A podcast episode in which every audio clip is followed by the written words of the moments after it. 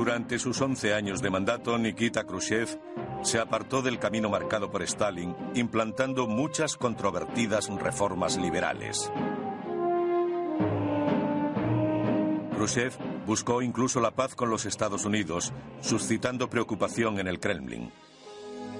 Finalmente, después de la obligada y humillante retirada de sus misiles de Cuba en 1962, muchos miembros del Partido Comunista Ruso estaban hartos de Khrushchev.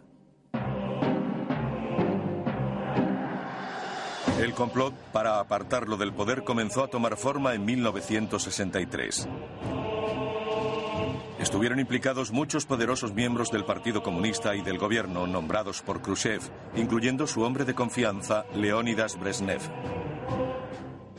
Los conspiradores se arriesgaban a la muerte si se descubrían sus planes de traición. Brezhnev tenía el apoyo del ejército, pero sabía que la ayuda de la KGB sería crítica. En una reunión secreta apeló al jefe de la KGB, Vladimir Semichansky.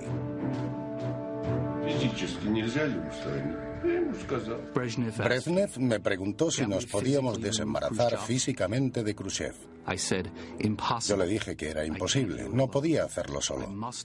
Debíamos implicar a otros agentes secretos y habría que explicárselo de alguna manera. Brezhnev me preguntó entonces si podríamos arrestarle. Yo le dije, Leonidas, si quieres que participe la KGB, debe dar la orden el partido. Si no, no lo haré. Y nunca volvió a hablar conmigo del tema.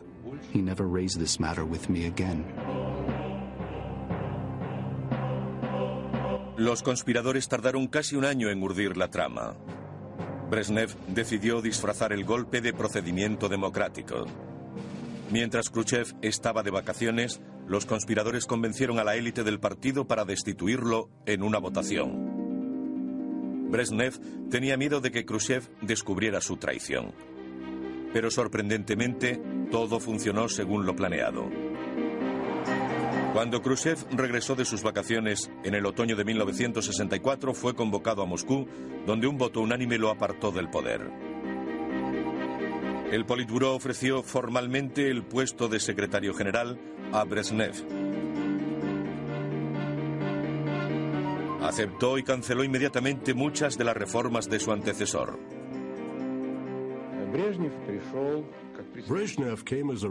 Brezhnev llegó como representante del sistema. Se suponía que traería estabilidad y sería predecible. No por el bien del país, sino del propio sistema. Las sorprendentes noticias de Moscú se extendieron rápidamente por el país y el extranjero. Brezhnev había arriesgado su vida por arrebatar el poder a su amigo. Se apresuró a dejar claro que planeaba seguir un camino político más ortodoxo. En su discurso de toma de posesión dijo, con Stalin el pueblo temía la represión, con Khrushchev temía las reorganizaciones y remodelaciones. Los rusos se merecen una vida más tranquila. En su vida privada, Brezhnev era un hombre de riesgos. Le gustaban las fiestas, la caza, nadar en agua fría y las carreras de coches. Pero como político era cauto y evitaba cualquier acción radical. Se consideraba a sí mismo un pacificador, pero tenía un fuerte deseo de imponerse en la Guerra Fría. No en un conflicto nuclear con los Estados Unidos. Creía que había métodos más seguros y eficaces para lograr sus objetivos.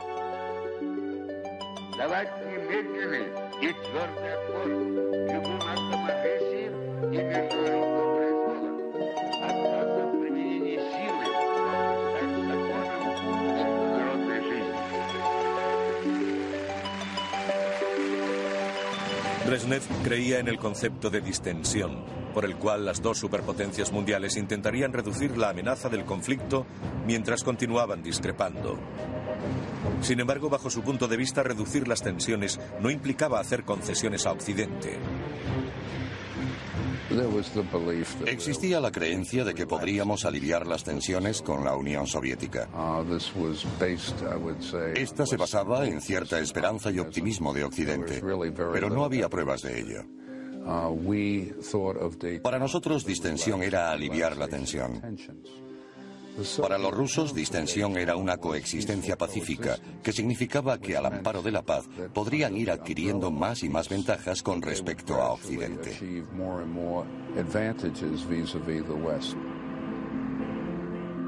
Aunque Brezhnev parecía buscar la paz, trabajaba entre bastidores para aumentar drásticamente el poder del ejército ruso y el arsenal nuclear del país. También apoyó innumerables revoluciones en todo el mundo y no dudó en enviar a sus propios soldados a la batalla. Pero en estos intentos militares de conseguir la igualdad con Occidente, puso en peligro el sistema al que había dedicado toda su vida.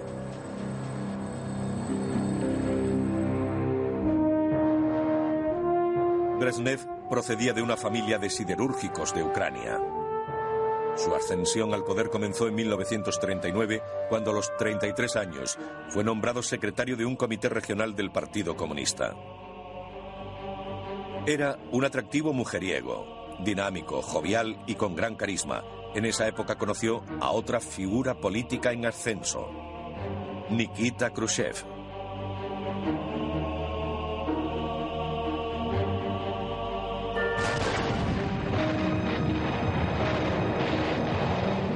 Cuando estalló la Segunda Guerra Mundial, Brezhnev era un experimentado funcionario del partido.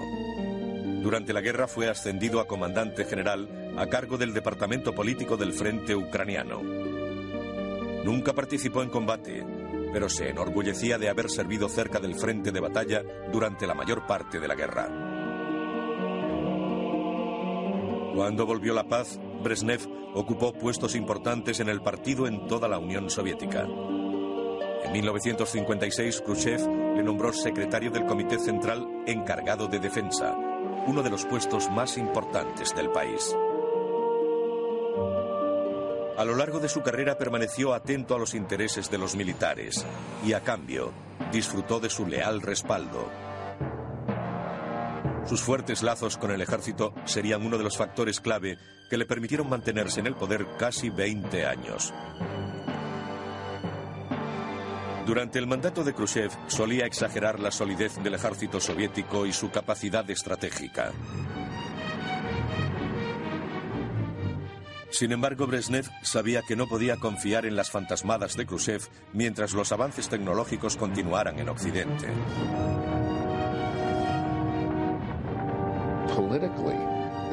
Políticamente competían con nosotros, pero militarmente les llevábamos ventaja. Además, sabían que con la nueva agencia de inteligencia, nosotros sabíamos exactamente lo que tenían. Era mejor que tuvieran algo real en vez de fingirlo. Brezhnev lanzó una campaña de propaganda del ejército soviético y en particular de las fuerzas estratégicas rusas.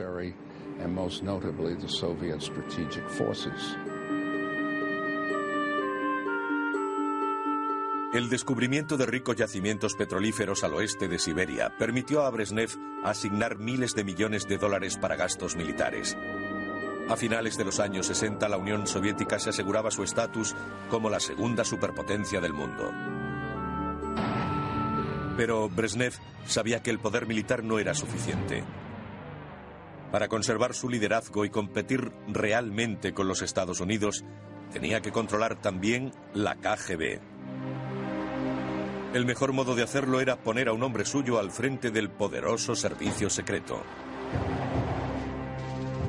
En mayo de 1967 destituyó a Vladimir Semichasny y nombró a Yuri Andropov jefe de la KGB. Comunista ortodoxo, trabajador y obediente, Andropov se había ganado el cariño y la confianza de Brezhnev con su lealtad personal.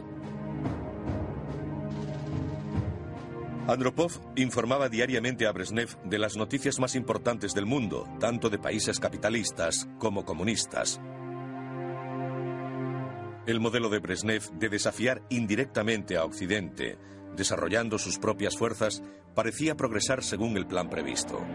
Pero problemas domésticos amenazarían la pacífica era de la distensión.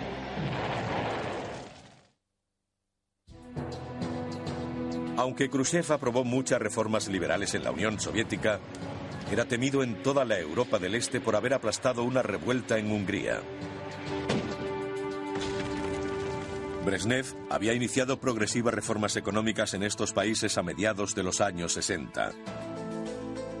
Pero tras varios años de nuevas políticas económicas, parecía que los pueblos de la Europa del Este y sus líderes aspiraban a mayores libertades políticas y personales. A principios de 1968, agentes secretos alertaron a la KGB de un creciente sentimiento antisoviético en Checoslovaquia, advirtiendo de una posible escisión. La KGB denunció que la CIA norteamericana y otros servicios secretos de la OTAN habían orquestado las manifestaciones en Checoslovaquia.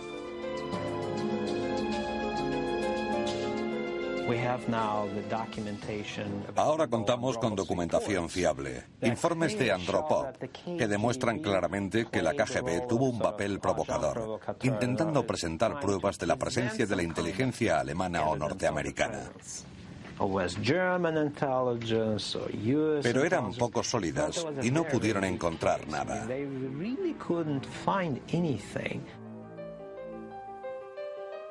Para justificar la intervención soviética, la KGB comenzó a falsificar pruebas de la militancia checa. Mostraron imágenes de refugios llenos de armas en televisión. Era una provocación total. Justo antes de la invasión, la KGB envió agentes a Checoslovaquia disfrazados de turistas alemanes. Llenaron esas habitaciones de armas y después las encontraron por casualidad.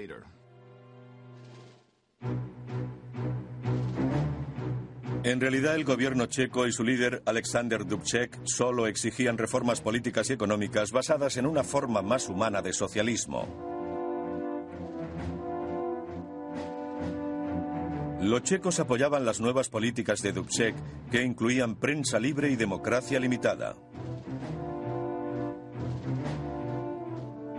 La situación política seguía siendo incierta, pero los checos experimentaron la sensación de libertad a principios de 1968, lo que se llamó la Primavera de Praga.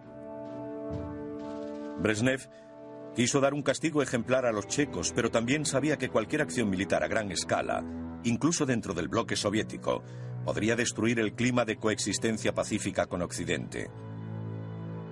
Indecisos, Brezhnev y sus socios tardaron seis meses en mover ficha. Para enmascarar la invasión, en junio de 1968 Moscú anunció maniobras militares a gran escala de las tropas del Pacto de Varsovia. Mientras tanto, agentes de la KGB en Praga identificaron a varios miembros prosoviéticos del gobierno checoslovaco y los convencieron para que escribieran a Moscú solicitando ayuda. La carta pedía tropas al Kremlin para combatir la contrarrevolución. Brezhnev tuvo que escoger entre el sistema, en otras palabras, el poder absoluto, y su deseo de parecer un líder moderno y civilizado. Naturalmente, se decidió por la protección del sistema. Cuando tomó la decisión, Brezhnev fue implacable y rápido. La invasión codificada como el tumor comenzó el 21 de agosto de 1968. Checoslovaquia fue completamente ocupada en 24 horas. Estados Unidos se sorprendió.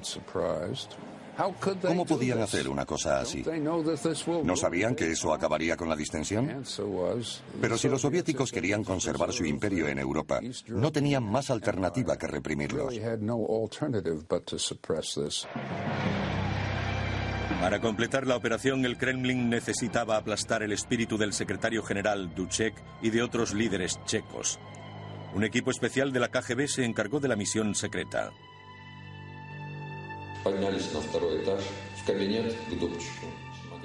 Subimos al segundo piso, donde estaba el despacho de Dubček. Estaba sentado de espaldas a la ventana. Le dije que le esperaban en la embajada soviética y que podía llevarse con él a quien quisiera. Pero la discusión en la embajada no llevó a ninguna parte. Entonces, se tomó la decisión de que nuestros camaradas checos fueran llevados a Moscú.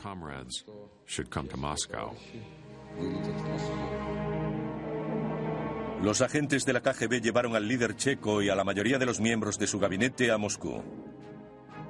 A la mayoría de los miembros de su gabinete a Moscú. El Kremlin disfrazó la situación de visita oficial. En Moscú algunos checos fueron privados de sueño y sometidos a implacables interrogatorios. Dubček permaneció en el poder, pero su gobierno no volvió a abogar por un nuevo tipo de socialismo liberal. Con el bloque del Este bajo firme control, la intención de Brezhnev era centrarse en la Guerra Fría con Occidente. Pero se sorprendió al descubrir que su siguiente desafío provenía de un aliado, la China comunista. El conflicto de Brezhnev con China era de naturaleza geoestratégica. Ni los soviéticos ni los chinos podían desafiar a los americanos en un enfrentamiento abierto, por lo que tenían que competir en otra esfera, el tercer mundo. Pero unos y otros se disputaban la misma influencia en esta zona. Esa fue la razón del conflicto. Las disputas territoriales entre vecinos empeoraban la competencia por la supremacía comunista en el tercer mundo. Durante los años 60 ocurrieron miles de pequeños choques armados. En 1969, las fuerzas rusas de la zona se incrementaron de 200.000 soldados a un millón. Sin embargo, en Occidente se preguntaban si había alguna razón oculta. Estados Unidos siempre los consideró un bloque, incluso mucho después de que soviéticos y chinos se amenazaran mutuamente.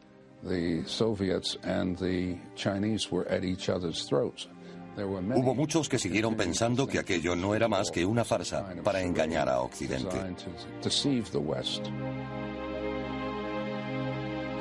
La isla de Damansky, Senbao para los chinos, se convirtió en el punto álgido de estas escaramuzas.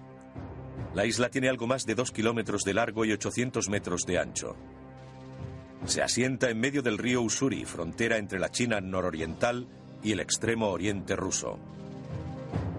La propiedad de la isla se había disputado durante siglos, pero en 1969 estaba deshabitada. El 2 de marzo los chinos la ocuparon con 30 soldados. Los soviéticos lo consideraron una violación de su frontera y enviaron una patrulla de reconocimiento. Comenzó un tiroteo en la isla en el que murieron más de 20 soldados rusos. Los soviéticos afirmaron que su patrulla había sufrido una emboscada y Brezhnev aprobó una feroz respuesta que se hizo realidad 13 días después. Artillería y cohetes arrasaron la isla y devastaron varios kilómetros de territorio chino a lo largo de la frontera, matando a cientos de soldados. Aunque los chinos afirmaron haber causado un gran número de bajas durante la batalla, el temor les persiguió durante las siguientes dos décadas. En 1969 cesaron los choques en la frontera chino-soviética a pesar de que continuaba la tensión entre rivales comunistas. Sin embargo, hubo muchos acontecimientos críticos durante la Guerra Fría que galvanizaron a la Unión Soviética y a China, entre ellos el conflicto americano en Vietnam. Desde mediados de los años 60, medio millón de soldados norteamericanos habían sufrido grandes pérdidas en Vietnam del Sur. Brezhnev decidió enviar las armas más novedosas, equipo militar y cientos de asesores al norte para debilitar a los Estados Unidos. Los soviéticos entrenaron pilotos y unidades antiaéreas. Los chinos también proporcionaron armas y material bélico. Lo más útil que hicieron los soviéticos, además de proporcionarle la mayoría del arsenal a los norvietnamitas, fue equiparlos con misiles SAM. Eso nos dificultó mucho las operaciones contra Vietnam del Norte.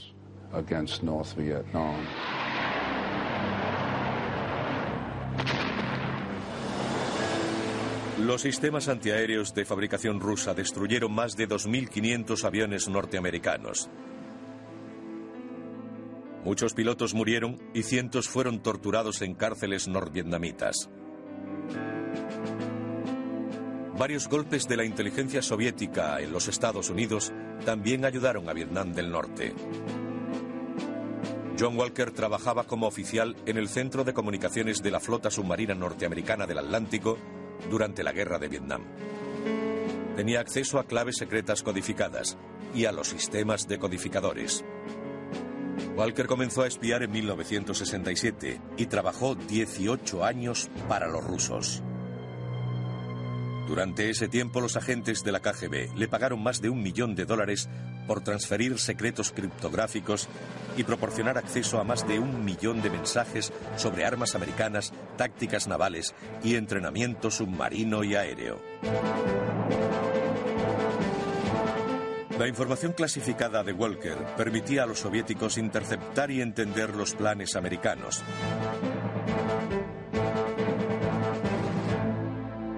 Después se la pasaban a los vietnamitas. Pesqueros rusos con equipos de escucha en la costa de Vietnam también informaban del rumbo de los bombarderos americanos. El jefe de la CIA en Saigón se dio cuenta de que los norvietnamitas conocían con antelación los inminentes bombardeos. Incluso cuando los ataques aéreos eran desviados a objetivos secundarios, el enemigo lo sabía con antelación. Esta información redujo la efectividad de los ataques norteamericanos. La CIA nunca descubrió el problema durante la guerra. A pesar de la valiosa ayuda de la KGB, la actitud norvietnamita hacia la Unión Soviética era un tanto misteriosa. Las relaciones entre la inteligencia vietnamita y la soviética eran muy tensas y difíciles. Los vietnamitas se negaban a cooperar. Por ejemplo, cuando la KGB pidió ver los restos de un avión americano derribado, los vietnamitas dijeron no poder encontrarlo. Suspendimos la entrega de armas. Entonces localizaron rápidamente el avión y pudimos verlo.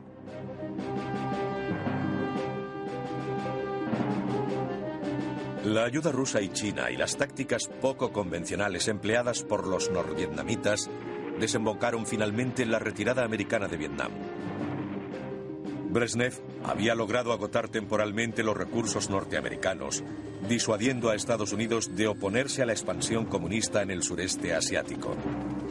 También había demostrado a otros países el valor de alinearse con la Unión Soviética. Sin embargo, la estrategia de Brezhnev no fue tan afortunada en otras zonas del mundo.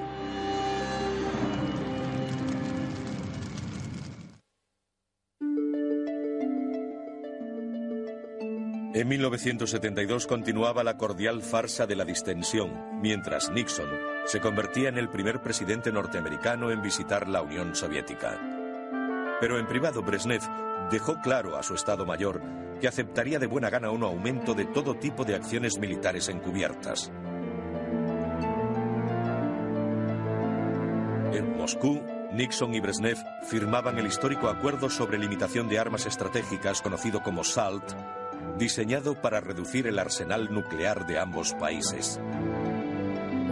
Parecía un alentador punto de inflexión en la Guerra Fría. El año siguiente, durante la visita de Brezhnev a los Estados Unidos, firmaron otro tratado, comprometiéndose a evitar el enfrentamiento nuclear a toda costa. Brezhnev declaró el fin de la Guerra Fría. Sin embargo, otro conflicto que se gestaba desde hacía años estaba a punto de estallar. En 1967, Egipto y Siria sufrían aplastantes derrotas a manos de las fuerzas israelíes. Durante los siguientes seis años, Brezhnev no escatimó dinero ni esfuerzos en rearmar a los ejércitos de Egipto y Siria. La tinta de las firmas del nuevo tratado ruso-norteamericano aún se estaba secando cuando el mundo se encontró al borde de una nueva guerra. Brezhnev deseaba la victoria árabe sobre Israel como medio de reducir la influencia estadounidense en Oriente Próximo. El 6 de octubre de 1973, en la fiesta judía del Yom Kippur, Egipto y Siria lanzaron un ataque sorpresa sobre Israel para recuperar el territorio perdido en 1967 y otros conflictos previos. Moscú negó cualquier intervención, pero documentos recientemente desclasificados dicen lo contrario. Días antes del ataque, un informe de la KGB advertía a los líderes egipcios de una concentración militar israelí en la frontera, interpretándolo como señal de un inminente ataque. El informe de la KGB fue una provocación deliberada o simple inexactitud, pues parece que Israel no tuvo intención de atacar. La advertencia de la KGB justificaba la versión egipcia. El suyo no era un acto de agresión, sino un ataque preventivo. Al inicio la ofensiva árabe tuvo mucho éxito. En los días siguientes, las dos superpotencias mundiales se implicaron más en el conflicto. Cuando estalló la guerra, las primeras operaciones de reabastecimiento fueron obra de la Unión Soviética. Los Estados Unidos se habían mostrado remisos a participar en estas operaciones. Pero entonces los soviéticos empezaron a reabastecer a sus clientes y Estados Unidos respondió. Nuestro objetivo era mantenerlos fuera de Oriente Próximo.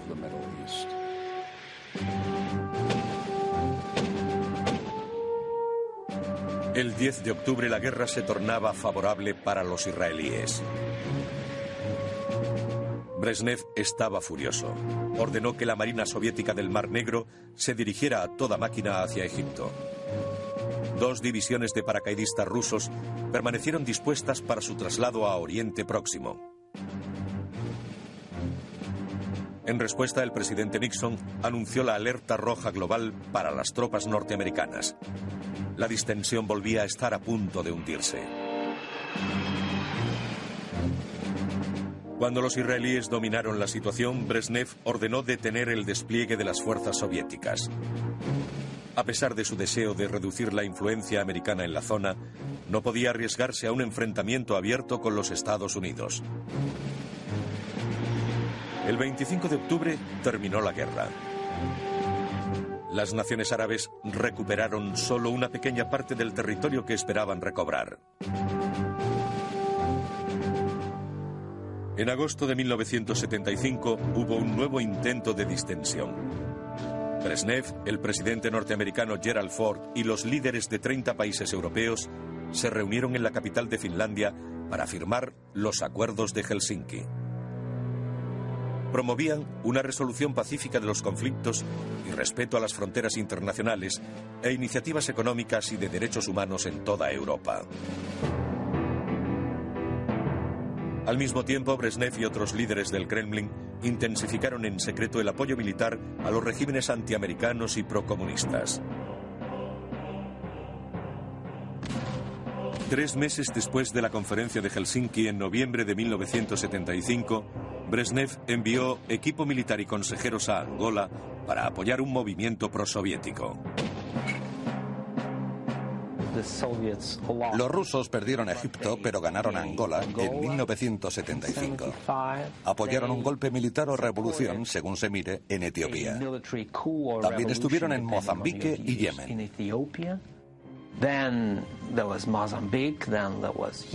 Para los americanos era un modelo de expansionismo soviético. A finales de los 70, los presidentes norteamericanos estaban bajo una creciente presión pública para castigar a los soviéticos, para responsabilizarles de lo que estaba ocurriendo en el tercer mundo. Si no dejaban de ayudar a estos regímenes revolucionarios, los Estados Unidos les obligarían a pagar un precio. El precio que pagó la Unión Soviética por su expansión continuada sería muy alto en una sangrienta guerra justo al otro lado de su frontera. Pero la deteriorada salud de Brezhnev sería la siguiente gran crisis para los miembros del Kremlin.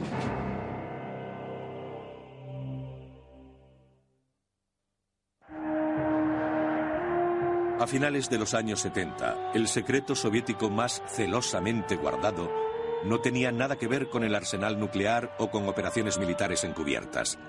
La prioridad de la dirección del Kremlin era ocultar información sobre la salud de Leónidas Brezhnev. A mediados de los años 70, la salud de Brezhnev empezó a empeorar, afectado por la disminución de riego sanguíneo al cerebro. Su capacidad de trabajo y de concentración comenzó a fallar. Pidió al Politburó que le dejara marchar en dos ocasiones. Buró que le dejara marchar en dos ocasiones. Pero los jerarcas del Kremlin no querían hacer cambios.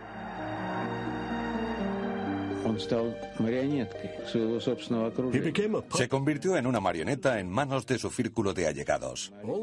Las decisiones más importantes las tomaban los miembros más influyentes del Politburó. Usaron a Brezhnev como símbolo, o mejor, como hombre de paja. Ahora ellos regían los destinos del país.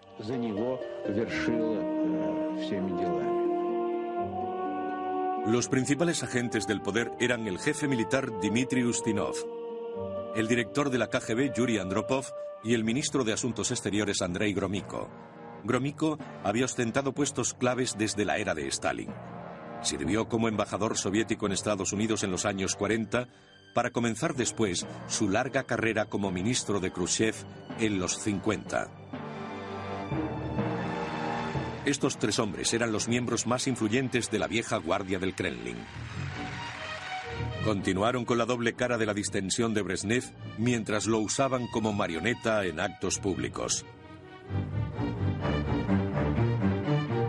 En 1976, en una reunión plenaria del Partido Comunista, Brezhnev declaró: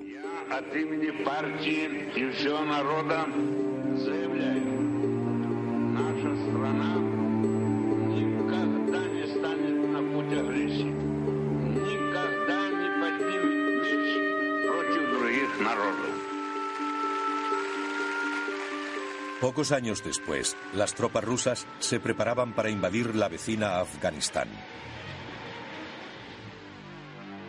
Los soviéticos habían ejercido su influencia en el país durante décadas y ayudado a instalar líderes que actuaran a favor de Moscú.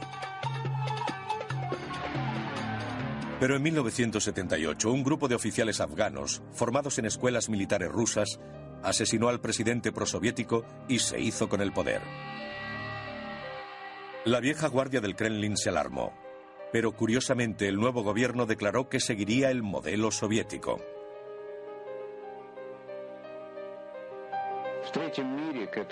No solo Afganistán, sino todo el tercer mundo había descubierto el punto débil del gobierno soviético. Sabían que en cuanto un país proclamara que iba a seguir la línea socialista, tendría garantizado dinero y armas. En 1979, Hafizullah Amin, licenciado en la Universidad de Columbia, se convirtió en presidente de Afganistán. El nuevo líder de la revolución afgana intentó desesperadamente convencer a los soviéticos de su lealtad. Amin solicitó al Kremlin el envío de tropas rusas, alegando necesitar ayuda para defender su nuevo régimen prosoviético de la oposición, los muyahidines.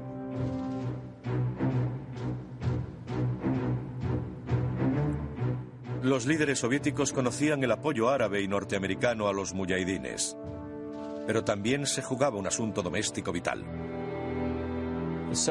El nacionalismo, en este sentido, era visto como un fundamentalismo islámico o de identidad musulmana. La lucha por la autoafirmación musulmana. Y vieron el problema afgano como un modo de decirles a las élites musulmanas de la Unión Soviética, ya es suficiente. Mientras la vieja guardia de Brezhnev sopesaba la situación, el jefe de la KGB, Andropov, recibía una información secreta sobre el nuevo líder de Afganistán que añadía misterio al asunto. Recibió informes de un jefe local de la KGB que básicamente decían que Amin intentaba abrir contactos con los americanos que podría pasarse a su bando y que ellos perderían Afganistán. Andropov decidió asegurarse y sugirió desembarazarse de Hafizullah Amin. La decisión estaba tomada. Las insistentes peticiones de Amin a Brezhnev sobre la intervención militar fueron una útil excusa para la invasión soviética. Su destino estaba escrito. El día de Navidad de 1979, las tropas soviéticas entraban en Afganistán. La era de la distensión había terminado. Analistas americanos predijeron que la guerra en Afganistán arrastraría a Moscú a un Vietnam ruso. La primera misión secreta de la guerra la llevaron a cabo dos unidades especiales de la KGB, Alfa y Wimpel. Debían eliminar a Amin.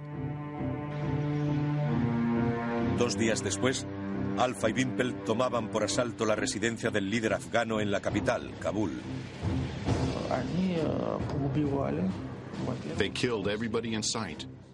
Mataron a todos, incluyendo mujeres y niños. Cuando comenzó el tiroteo, Amin intentó llegar a la embajada soviética pidiendo ayuda. Lo mataron. Y su cabeza fue llevada en secreto a Moscú en una bolsa de plástico como prueba de su muerte.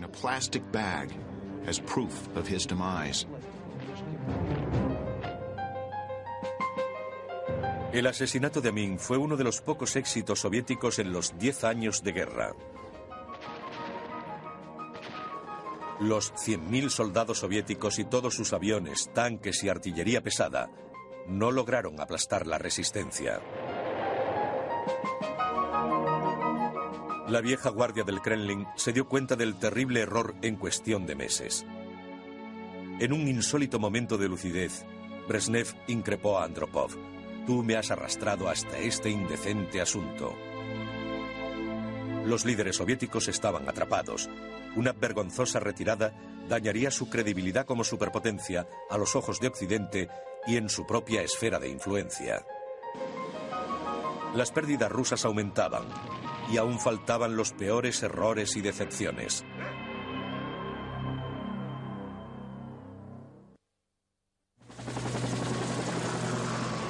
En 1980, un año después de que la Unión Soviética se implicara en la guerra en Afganistán, Ronald Reagan era elegido presidente de los Estados Unidos. Adoptó una postura más firme contra el comunismo que su predecesor Jimmy Carter. Reagan aumentó el gasto militar y llamó a la Unión Soviética el imperio del mal.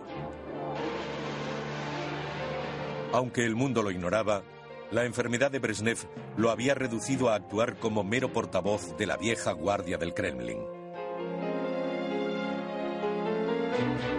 Yuri Andropov, jefe de la KGB, encabezó la reacción del aparato ante la nueva amenaza del fuerte anticomunismo de Reagan. A principios de los 80, Andropov estaba convencido de que serían atacados por los Estados Unidos o la OTAN. La KGB lanzó una costosa operación a largo plazo. Cada semana todas las bases de espías debían responder a una interminable lista de preguntas como ¿están adquiriendo los hospitales americanos unidades extra de sangre? ¿Se encienden por la noche las ventanas del cuartel general de la OTAN? Y cosas así. Estas exhaustivas medidas soviéticas unidas a la costosa guerra en Afganistán y la continua carrera armamentista con Occidente, comenzaron a consumir gravemente los recursos económicos del imperio. La vieja guardia también tenía problemas a la hora de ocultar la enfermedad de Brezhnev. En 1980 estaba senil. Un día Brezhnev decidió condecorar a la estrella de la televisión soviética de su programa favorito con el galardón militar más importante del país, héroe de la Unión Soviética. El actor Vyacheslav Tikhonov había interpretado a un espía ruso en Alemania durante la Segunda Guerra Mundial. Pero Brezhnev creía que el actor era realmente espía. Sus asesores le convencieron de que le concediera un galardón no militar.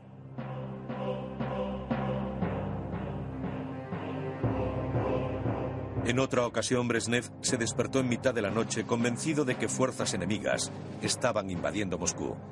Se negó a volver a la cama hasta que su guardia personal le mintió diciéndole que las tropas estaban movilizadas para detener a los atacantes imaginarios. Sin embargo, las amenazas a las que se enfrentaron los rusos en Afganistán en los 80 eran reales. Como se predijo en Occidente, su campaña comenzó imitando la experiencia americana en Vietnam. Durante esa guerra, la ayuda soviética y un decidido enemigo con tácticas no convencionales habían paralizado a las fuerzas norteamericanas. A mediados de los 80, la CIA les devolvía el favor en Afganistán, entrenando y abasteciendo a los guerrilleros. Como en Vietnam, no hubo primera línea. Las escurridizas unidades de la guerrilla mujahidín atacaban desde lugares ocultos para desaparecer inmediatamente y volver a sus bases en las montañas. Los misiles Stinger, de fabricación norteamericana, acabaron con numerosos tanques, helicópteros y vehículos rusos.